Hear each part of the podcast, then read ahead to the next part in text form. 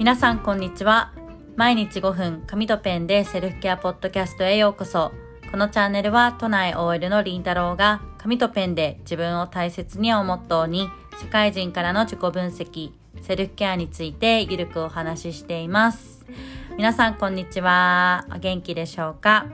えー、今日のテーマはですね、え、初心者でもできる、えー、最近取り入れた新しいセルフケア法というテーマでお話をしたいと思います。はい、あの、私ですね、まあ、あの、ジャーナリングは結構毎日やってるんですけれども、最近取り入れためちゃくちゃハマってるセルフケアがあってあのみんなにもおすすめしたいと思ったのではいあの話していきたいなと思います、えー、それは何かと言いますと、えー、誘導瞑想というものです。はい。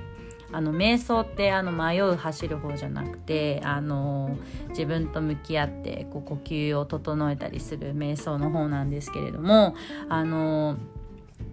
私の中でこう瞑想って結構難しいイメージがあってなんかこう静かな暗いところで自分一人でこうなんかこう内省していくとかこう考え事しちゃダメとかなんか無心にならなきゃみたいなイメージがあって結構私はこうじーっとしてるのが苦手でこうそわそわこう動き回りたいタイプでもあるんでなんかこう瞑想って気になってたけど苦手意識があったんですよね。であの誘導瞑想っていうのを最近ポッドキャストで見つけましてえー、なんだろうと思ってあのちょっとやってみたんですけれどもこの誘導瞑想っていうのはこう音に合わせてこう耳から入ってくる音とかこう喋ってる人の音声に合わせてこう呼吸を整えたりとかちょっと自分の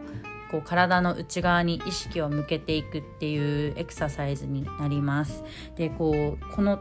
呼吸に意識を向けるっていうのが私もちょっとまだ練習中ではあるんですけれどもなんか本当にこの今瞬間に意識を向けるっていうのがちょっとずつできてきたのかなっていうふうに思っていて、はい、すごくあのリフレッシュできます。で私はですね具体的にいつやってるかっていうとあの、まあ、リモートワークが多いのも、あのー、ありまして朝やったりとか昼やったりとかあの1日の終わりにやったりとか結構ちょこちょこやってます。で、まあ、特にこうまあ、目を閉じるだけであの疲れが取れるっていうのもあるんですけれども特にこう仕事しててなんかこう目の前の仕事にわーってもうトラブって慌てちゃったりとかこうなんかどうしようどうしようってこう混乱してなんかこう取り乱す時がたまにあるんですけれどもそういう時にやるとめちゃくちゃいいですね。はいなんかこう冷静さを取り戻せますしなんかこう目の前に起きていると起きてるこうトラブルとかこう感じてる自分の負の感情っていうのがあなんかこうもちろんそれも事実だけどそれが自分の全てじゃないなっていう風に気づけてなんかこうあ自分のままで大丈夫だなっていう風にこう思えるので結構私は慌ててる時とかにやってますね。でまあなんでこう慌ててる時とかそういうちょっと落ち着いてない時にやるといいのかなって思った時になんかやっぱりこう人が不安になったりとかこう怒りとかこう恐怖っていうのを感じる時ってなんかこう自分に変えられないものコントロールできないものにこう目が向いてる時なんじゃないかなっていうふうに思っていて例えば何かこう、まあ、さっきの仕事でのトラブルとかこう周りの人にこんなこと言われちゃったとかあとなんかこう過去に起きたことに対して後悔してたりとか未来に起きるかもしれないこう不安だったりとかこう悪いことに対して目を向けてしまってたりとか。あとこうスクリーンの中でこうなんだろうな SNS とかで見る情報に振り回されちゃったりとかっていうこうやっぱり自分に自分にコントロールできないことに対して結構不安を、まあ、私は感じることが多いなっていうふうに、はい、思ってます。それに対してこう誘導瞑想とか、まあ、瞑想っていうのはこう自分自身に目を向けていく自分がどう感じるのかとかこう自分の呼吸に意識して今この瞬間自分が置かれてる環境にこう感謝したりとか自分自身であ十分幸せなんだなっていうふうにこう思えるからこうそういった不安っていうのがちょっとずつなくなっていくんだなっていうふうにあのやってみて思いました。はい。ぜひ、なのでぜひですね、この誘導瞑想、あの、意外と簡単というか、あの、まあ、これが私のやり方がこう100%合ってるのかってちょっと微妙なんですけれどもあのなでもちょっとずつ効果を感じてきているのであの概要欄の方にリンクを貼っておきますのでぜひ皆さんも試してみてください。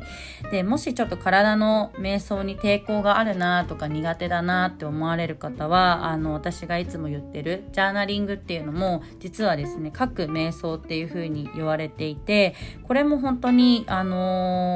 さっき言っていた自分にコントロールできないことにこう不安を感じている時にとても役立つなっていうふうに思ってるんですね。でジャーナリングもこう今自分がもうこの瞬間素直に思っていることっていうのを書いていくんですよね。で書いていた後にその起きてることとか自分の感じたまあモヤモヤの気持ちっていうのをこう客観的に観察することによってそれが言語化できてこうなんだろうな